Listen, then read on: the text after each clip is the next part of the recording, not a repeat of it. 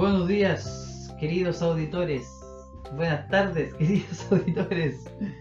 Hoy día nos encontramos en un nuevo capítulo de nuestro programa Sábados Proverbiales, que debido a la pandemia del coronavirus habíamos tenido que suspender, pero ya estamos de vuelta con toda la energía del mundo, junto a nuestro compañero Jonathan Pincheira. Buenas tardes a todos los audio escuchas, contento de volver bajo estrictas medidas sanitarias a esta a este trabajo, a este programa Sábados Proverbiales, con nuevos auspiciadores por lo que veo hermano Juan Pablo. Exactamente, hoy día nos auspicia Jugo Suco. Para que usted vaya y los compre. Jugo Suco. El tema de hoy, Jesús y la ley. Jesús y la ley. Por supuesto los invitamos a escucharnos en Evox, Ancho, Spotify y Apple Podcast como Sábados Proverbiales, un programa de Ministerio ICP. Eh, y vamos a leer inmediatamente el proverbio del día con nuestro hermano Jonathan a la voz. Proverbio del día. ¿Cuál es la cita, hermano Juan Pablo? Proverbios capítulo 1, versículo 23. Amén. Dice, volveos a mi represión. Perdón, todo no. Buenos días, nuevo capítulo. Dice así el proverbio del día, volveos a mi reprensión. He aquí, yo derramaré mi espíritu sobre vosotros y os haré saber mis palabras. Lo repetimos. Lo repetimos. Volveos a mi reprensión. He aquí, yo derramaré mi espíritu sobre vosotros y os haré saber mis palabras.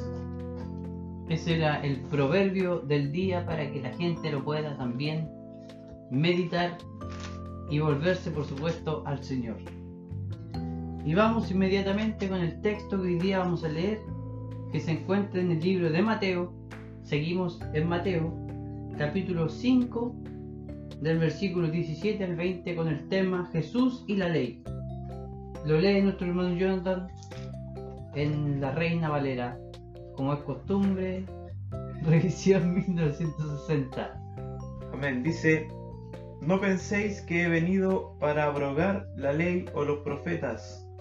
No he venido para abrogar, sino para cumplir. Porque de cierto os digo que hasta que pasen el cielo y la tierra, ni una jota ni una tilde pasará de la ley, hasta que todo se haya cumplido. De manera que cualquiera que quebrante uno de estos mandamientos muy pequeños y así enseñe a los hombres, muy pequeño será llamado en el reino de los cielos. Mas cualquiera que lo haga y los enseñe, éste será llamado grande en el reino de los cielos. Porque os digo que si vuestra justicia no fuere mayor que la de los escribas y fariseos, no entraréis en el reino de los cielos. Así es, muy hermosa la palabra que hoy día leemos. Eh, bueno, como primer comentario yo quisiera decir que estamos en la introducción o en los primeros, las primeras palabras del Sermón del Monte que Jesús les da a sus discípulos y, nos introduce en este tema una frase que me llamó mucho la atención que dice no penséis. Y esto era porque Jesús sabía lo que las personas estaban pensando. Él sabía con exactitud porque como sabemos Dios conoce, conoce nuestros corazones y nuestros pensamientos antes de que vengan a nuestra boca. Dios ya los conoce y así Jesús también conocía los pensamientos de las personas que estaban escuchando y que iban a escuchar el sermón que nosotros estamos hoy día estudiando. Eh, eh, y después dice que he venido para abrogar la ley. Y esta palabra abrogar es derribar. O sea, él no venía a derribar la ley. Eh, y aquí vamos a entrar ya en un tema muy importante y algo que nos va, vamos a aprender, o yo por lo menos estoy aprendiendo, es que hay que tener cuidado con esta frase cuando Jesús dice que no viene a abrogar la ley, sino a cumplirla, porque en otros pasajes, como por ejemplo en, en Romanos, Pablo dice que Jesús fue el fin de la ley. Entonces, ¿a qué se refiere y a qué, o qué vamos a entender hoy día cuando Jesús dice que no ha venido a abrogar la ley? ¿Y qué se refiere Pablo cuando dice que Jesús vino a ser el fin de la ley? Hermano Jonathan. Hermano Juan Pablo. bueno, en lo personal, me costó más que otros temas poder eh, comprender este, este trozo, a pesar de que eran poquitos versículos, pero la ley, creo yo, dentro de, la Biblia es como un tema un poquito más eh, profundo o más difícil de comprender, creo yo, o al menos a mí se me hizo así, pero puede sacar también algunas conclusiones y no sé si ya entrando en materia, entrando ya de lleno, cuando hablamos de la ley nos referimos al Antiguo Testamento o nos referimos solamente a los mandamientos. A modo de consulta, la abro a los audio escuchas para que vayan respondiendo y también se lo hago hermano Juan Pablo. Me parece que en este caso nos abarca todo lo que es el Antiguo Testamento. Y como usted decía, en cuanto a Jesús y, su relación con la ley, en la ley o en la palabra del Señor eh, previa a Jesús, salía claramente el anuncio de que venía el Señor. Por lo tanto, él la cumplió no solamente en que no la quebrantó, sino que está cumpliendo lo que se decía de él, con su llegada, con su venida, con lo que iba a padecer. Su vida en sí fue el cumplimiento de, la ley y de los profetas que lo anunciaron. Como tú dices, eh, en el tiempo de Jesús eh, habían algunas formas de interpretar lo que era la ley. Una de ellas era que decía que la ley eran los diez mandamientos. ¿Por qué? Porque los diez mandamientos era una ley moral que abarca todo lo que tiene que ver con la moralidad del cristiano. De amar a los padres, de amar al prójimo, de, respetar al vecino, de respetar al prójimo, de amar a Dios. Entonces, la ley eh, se hablaba acerca de la ley como los diez mandamientos. También se hablaba acerca de la ley como el Pentateuco, que eran los primeros cinco libros de la Biblia que escribió Moisés también se le decía a esos primeros cinco libros eh, la ley. También se le llamaba la ley a toda la escritura, hasta ese tiempo escrita, sin contar el Nuevo Testamento que nosotros ya conocemos, o sea, los primeros libros del Antiguo Testamento. También a la ley, eh, o a la otra forma de que se llamaba la ley, era a lo que habían escrito los escribas, que era la ley oral, lo que se tradujo y lo que se iba hablando eh, de generación en generación acerca de lo que decía la ley. En sí, la ley y los profetas, como tú dices, encierra todo, en este caso, el Antiguo Testamento. Eh, y es eso lo que hace referencia cuando dice que no ha venido a derribar la ley, sino a que ha venido a, a cumplir la ley. Entonces es la ley de el Antiguo Testamento en completo, las leyes civiles, las leyes ceremoniales y las leyes morales que están en el Antiguo Testamento y que Jesús, como tú dices, vino a cumplir. Ahora, ¿por qué dice que él vino a cumplir la ley siendo que la ley prohibía hacer cosas el sábado, la ley prohibía sanar los sábados o la ley de los escribas prohibía? Porque esto es lo que estamos hablando ahora, de que la ley de los escribas, esta que se había transmitido, le prohibía muchas cosas a los judíos. Una de ellas era sanar el día sábado, cargar un, hacer un trabajo, cargar alimentos. Entonces Jesús muchas de esas cosas no las cumplió, sanó el sábado, cargó cosas, caminó más de, de, las distancias que se había permitido caminar. Entonces, si nos vamos a que Jesús cumplió la ley de los escribas, que se había puesto, eh, se había realizado oral, Jesús no la cumplió.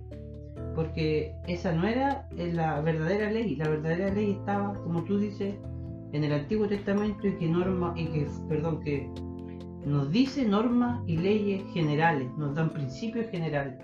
O sea, no nos dicen cosas puntuales sino que nos dicen cosas generales. Y esas cosas generales que nos dice la ley, porque la ley tiene muy pocos mandamientos exactos, sino que nos da mejor, nos, nos dice mejor como las pautas, las formas, eh, más que eh, Más más específicamente. esa sí la cumplió el siglo.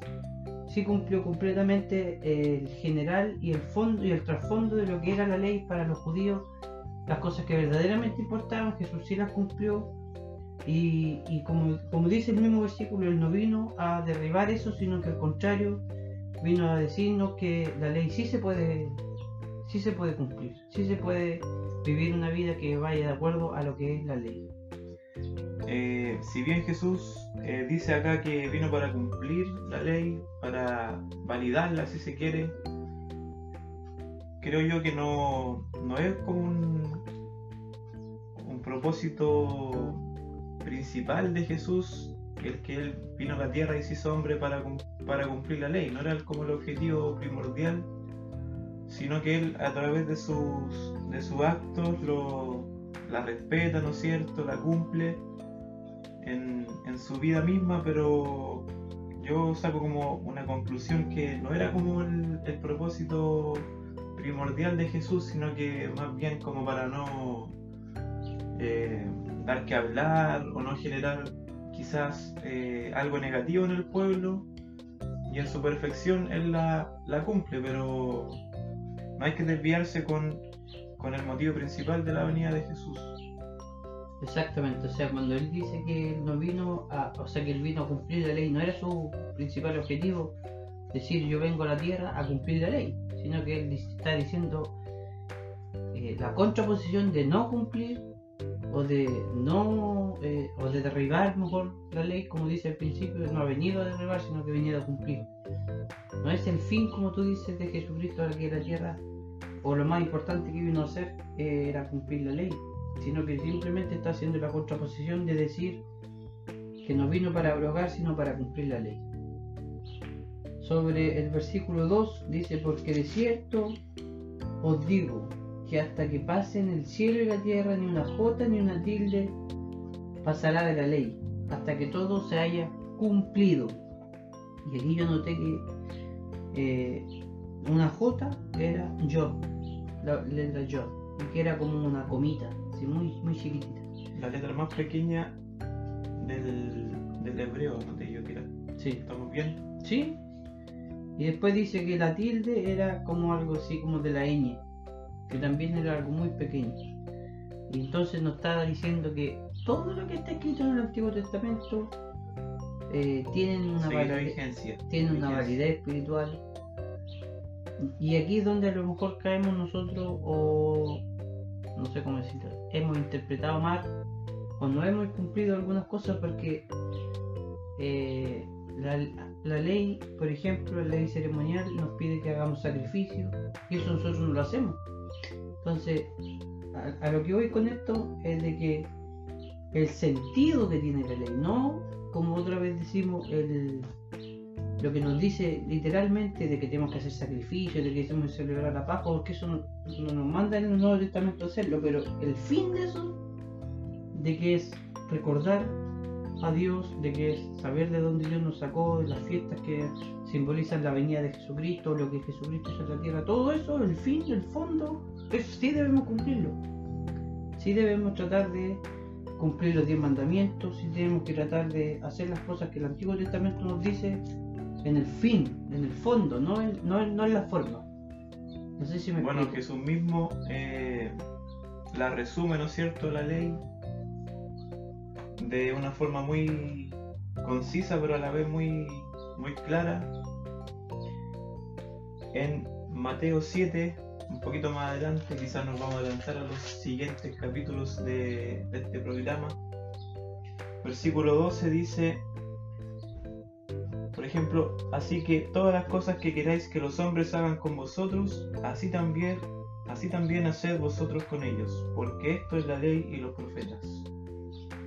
Y hay algunos otros pasajes que también nos dan eh, claridad de, como tú dices, qué es lo que significa verdaderamente cumplir la ley. Y tenemos el caso de los escribas y, fariseos que vamos a ver también en los versículos que, si podemos destacar a alguien que cumplía la ley o que se preocupaba de aprenderla y de enseñarla, como dice aquí, eran precisamente ellos, pero Jesús eh, no lo miraba con buenos ojos, lo trataba de forma áspera, si se quiere, de sepulcro blanqueado, de hipócrita, porque por fuera pareciera que estaba todo perfecto, ¿no es cierto? Pero lo que verdaderamente importa es el, es el corazón y el verdadero sentimiento que hay en nosotros hacia Dios y hacia el prójimo.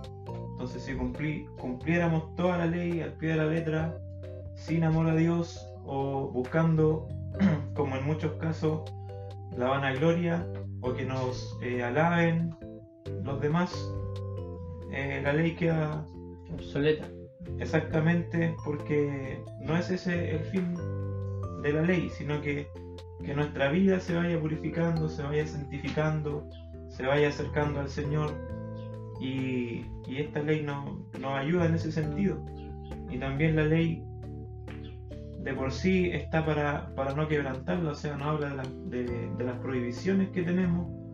Ese es como el objetivo primordial de una ley. Poner las barreras en lo que no debemos hacer.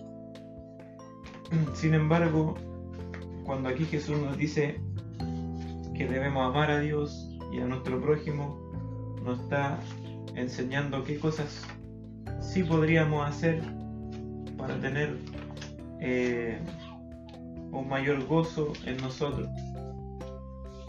Exactamente, hermano Y el versículo 19 nos dice lo siguiente: De manera que cualquiera que quebrante uno de estos mandamientos muy pequeños y así enseñe a los hombres, muy pequeño será llamado en el reino de los cielos. Mas cualquiera que los haga y los enseñe, este será llamado grande en el reino de los cielos. Y aquí quiero yo decir algo muy corto y breve y sencillo. Dice, mira, dice, cualquiera que quebrante uno de estos mandamientos, por muy pequeño que sea, y enseña a los hombres, será llamado, muy pequeño será llamado en el reino de los cielos. Ya está diciendo que una persona que quebrante un mandamiento, será llamado pequeño en el cielo. Y uno que lo cumpla será llamado eh, grande. en el cielo. Pero los dos son llamados en el cielo. Exactamente. O sea, hay uno que lo quebrantó y otro que no lo quebrantó. Pero ambos son o están en el reino de los cielos. ¿Qué quiere decir esto? Algo bien fácil y sencillo que la iglesia cristiana lo enseña siempre es que para llegar al reino de los cielos no basta con cumplir o con no cumplir un mandamiento. Porque ya vemos aquí el ejemplo claro de que uno que lo cumple y uno que no lo cumple, ambos son llamados de alguna manera al reino de los cielos. O sea, sabemos, como se nos ha enseñado, que el llegar al reino de los cielos no quiere, eh, no conlleva tener que cumplir algún mandamiento, sino que es por la gracia, exactamente, la gracia de nuestro Señor Jesucristo. Amén. Yo también había rescatado eso, lo había notado acá que eh, en ambos ejemplos entraban en el reino de los cielos, como usted dice, y aquí nos queda en claro que, que la ley no tiene el propósito eh, primordial de salvarnos. Y que aunque lo hiciéramos todo perfecto, aunque cumpliéramos la ley o los mandamientos o la palabra del Señor, si el Señor no entra en nosotros, en nuestros corazones, por su gracia, por su misericordia, esta ley queda sin efecto para darnos una salvación. Exactamente. Por lo tanto, el fin de la ley, a mi entender, tiene el propósito de ir mejorando nuestra vida diaria, nuestra relación con el Señor. Eh, quizás los diez mandamientos son como una, una, base en este día necesaria, en estos días digo, para tener un mejor comportamiento. O sea, si no existiera la ley, si no existieran los mandamientos, ¿cómo sabríamos qué es lo malo o qué es lo bueno, o qué le agrada a Dios, o a qué nos manda, si viene una conciencia, ¿no es cierto? Esta, esta ley o los mandamientos también nos sirven para tener una mejor guía en nuestra vida, pero sin desenfocarnos y con el ejemplo que viene a continuación, que nos hablaba Jesús de que, adelantándome al versículo siguiente, que si nuestra justicia no fuere mayor que la de los, escribas y fariseos, no entraréis en el reino de los cielos. O sea, ataca claramente a, a estos personajes que tenían quizás muchas buenas obras o una justicia adecuada a la vista de los demás, pero aún así no estarían entrando en el reino de los cielos porque el exterior no es lo que, Lo que importa. lo que importa o lo decisivo para salvar o no salvar a una persona, a un fariseo o chileno donde sea, es secundario. Exactamente.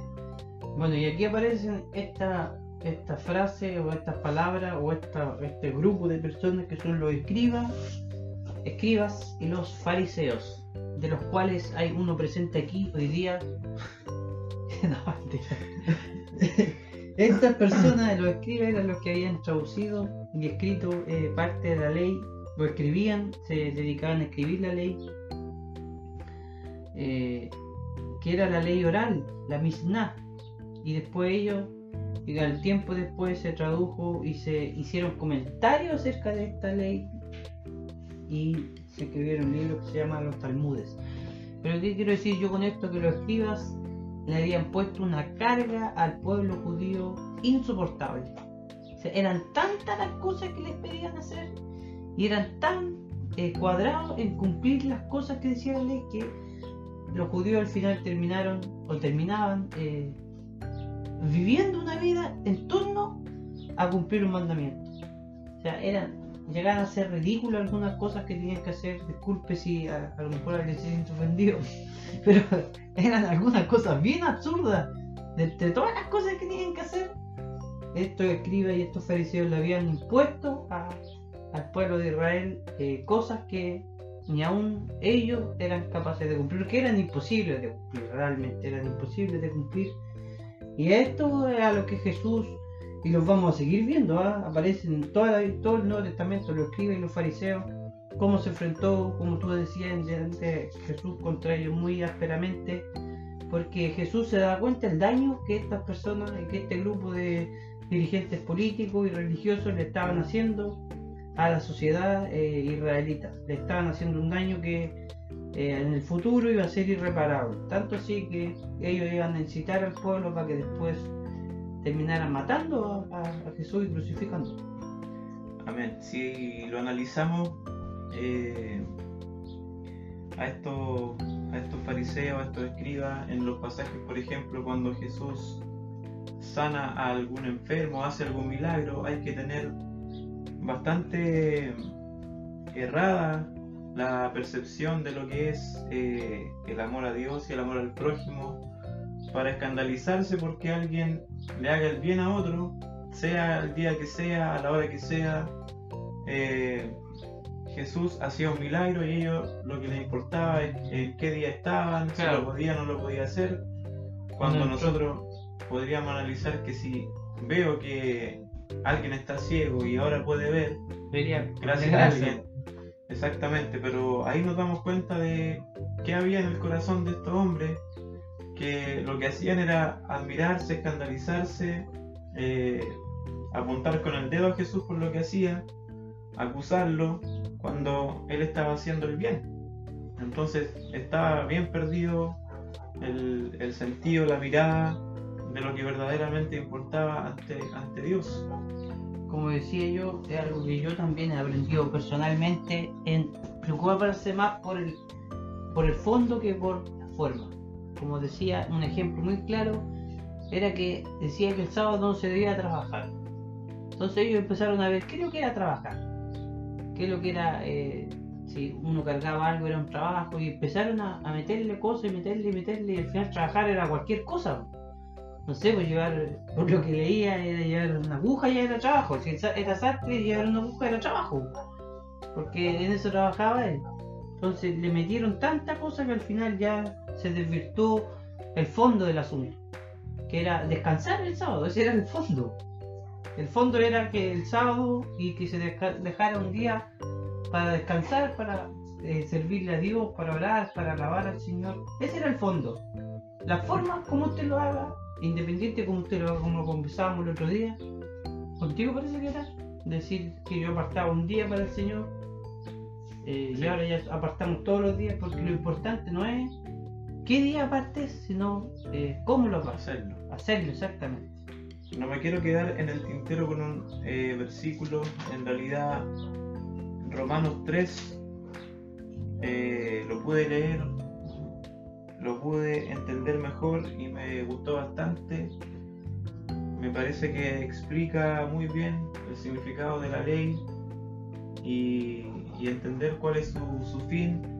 Dice, por ejemplo, Romanos 3:21, pero ahora, aparte de la ley, se ha manifestado la justicia de Dios, testificada por la ley y por los profetas. O sea, no podemos hacer a un lado la ley y la gracia o anteponerla o mirarla quizás como de reojo, como que Pasó, claro, o como que se, se contrapone con, con la fe, con la gracia, sino que aquí dice testificada por la ley y los profetas. O sea, la justicia de Dios tiene un respaldo en la ley y en los profetas. Dice la justicia de Dios por medio de la fe en Jesucristo para que todos los que creen en Él, porque no hay diferencia por cuanto todos pecaron y están destituidos de la gloria de Dios.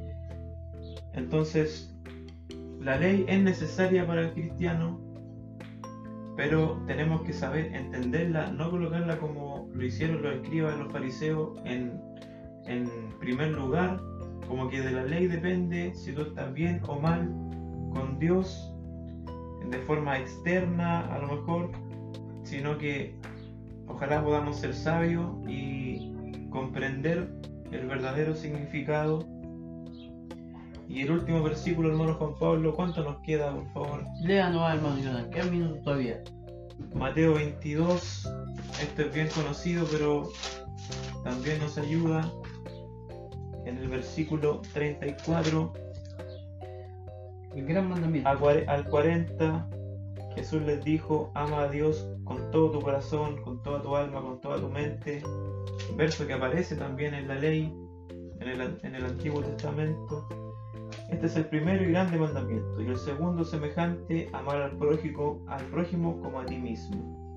Entonces, lo primordial, amar al Señor. Si le quiero dedicar, como tú decías, un día, dos días, si lo quiero servir de una forma especial, como lo sirves tú, o yo quiero tener mi propia forma, es secundario. Lo importante es que ame a Dios, como lo dice acá, y si yo quiero ayudar a mi prójimo, eh, bendiciéndole en la mañana, en la tarde, dándole uno u otra bendición, va a ser secundario. Lo importante es que lo ame como a mí mismo. Exactamente, o sea, rescatamos de eso que yo eh, dice que de estos dos mandamientos, o sea, amar al Señor y al prójimo, depende la ley. O sea, cumplir los demás depende y están sujetos a amar a Dios y al prójimo. O sea, pone a Dios en primer lugar y después al prójimo. Y cuando tú cumples esas dos cosas, eh, puedes cumplir la ley. Y al, revés también, para cumplir la ley tienes que primero amar a Dios y amar a tu prójimo. Excelente comentario. Ya estamos llegando al término de nuestro programa post pandemia o post confinamiento. Y nos vamos con la palabra del día, que es quebrante. Del versículo 19, de tal manera que cualquiera que quebrante. Y esta palabra es del verbo luo o del verbo quebrar, ¿no es cierto? Eh, que significa o que puede eh, traducirse, traducirse como aflojar, soltar, abrir, soltar de las cadenas, desatar, deshacer, destruir, quebrantar, quitar, soltar. O sea, cualquiera que dice ahora, eh, traduciéndolo mejor dicho, que se afloje algún mandamiento, que se separe de los mandamientos, que se suelte, ¿no es cierto? Que deshaga algún mandamiento, eh, será muy o llamado muy pequeño en el reino de los cielos. Entonces, hasta aquí dejamos nuestro programa, dejando los invitados a todos para que nos sigan escuchando en nuestras redes Evox, Anchor, Spotify y Apple Podcast. Nos despedimos, Nos ¿no, despedimos, contentos de haber vuelto a estas transmisiones. Saludos a todos los audio escuchas. Saludos.